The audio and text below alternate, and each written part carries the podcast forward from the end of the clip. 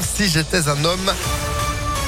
Imagination aussi pour vous accompagner. Ce sera juste après la météo. Et puis l'info avec Sandrine Ollier. Bonjour Sandrine. Bonjour Phil, bonjour à tous. On commence avec une info trafic. Attention, le tunnel sous Fourvière est coupé à la circulation en direction de Paris pour une durée indéterminée. L'accès depuis la bretelle Kitchener est fermé à cause d'un incident.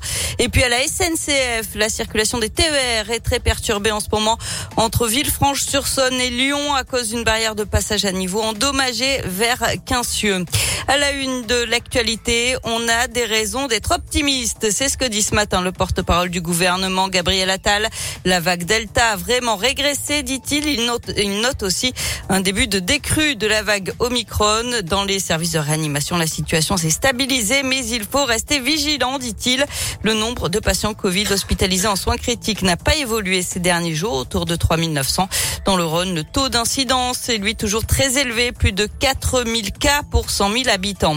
Et c'est vendredi que le Conseil constitutionnel rendra son avis sur le passe vaccinal. Il a été saisi par des députés et sénateurs de l'opposition. Certains complètement opposés au passe vaccinal, d'autres veulent s'assurer qu'il y ait des garde-fous.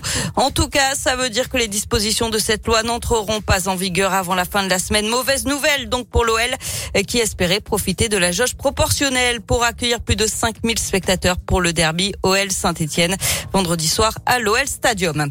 Pendant ce temps, les vacances de Jean-Michel Blanquer à Ibiza font des vagues. L'opposition réclame la démission du ministre de l'Éducation après les révélations de Mediapart qui était donc à Ibiza quand il a annoncé les protocoles sanitaires à mettre en place dans les établissements scolaires la veille de la rentrée de janvier. Les syndicats enseignants dénoncent, je cite, un symbole terrible. Dans le reste de l'actualité, trois nouvelles opérations. La voie est libre à Lyon cette année. C'est ce qu'annonce ce matin Valentin Lungenstrass, l'adjoint chargé de la mobilité à Lyon. De nombreuses rues seront donc de nouveau rendues aux piétons les week-ends des 21 et 22 mai, 24 et 25 septembre et 17 et 18 décembre.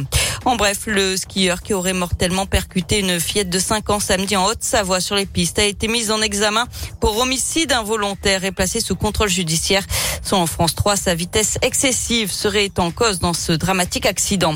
Et puis un exercice de sécurité civile en ce moment à Rieux-la-Pape. Ça se passe dans un site industriel de la commune.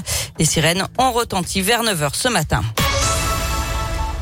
On passe au sport pour terminer avec du tennis. C'est l'Open d'Australie. Arthur Rinderschnett est sur les cours en ce moment contre l'Australien Popirine. C'est un Français quand même, Arthur. Ah. hein. Voilà. Le nom est compliqué, mais c'est un Français. Mais on, on se bat pas entre nous au moins. Non. Non, non, Voilà, c'est déjà va. pas mal. Oui. Ce matin, Benoît Paire s'est qualifié pour le second tour. Ça passe aussi pour Alizé Cornet, Richard Gasquet, élimination en revanche d'Hugo Gaston, Clara Burel, Océane Dodin et Caroline Garcia. Enfin, en basket, ce soir, 19e journée d'Euroleague avec ce choc à l'Astrobal. L'Asvel reçoit Monaco à 20h. Ah bah ouais, gros, grosse semaine hein, pour euh, l'Asvel. Euh, ce soir, Monaco. On a Rouen qui se prépare euh, dans le championnat ce week-end. Et puis vendredi, face à Belgrade. Vous y serez pour cette journée de vendredi. On a des places de côté. On va vous les offrir avant midi. Vous, vous êtes de retour à midi en fait. Oui, à tout à l'heure. Voilà, à tout à l'heure. L'actu continue sur ImpactFM.fr. Pour la météo, bon,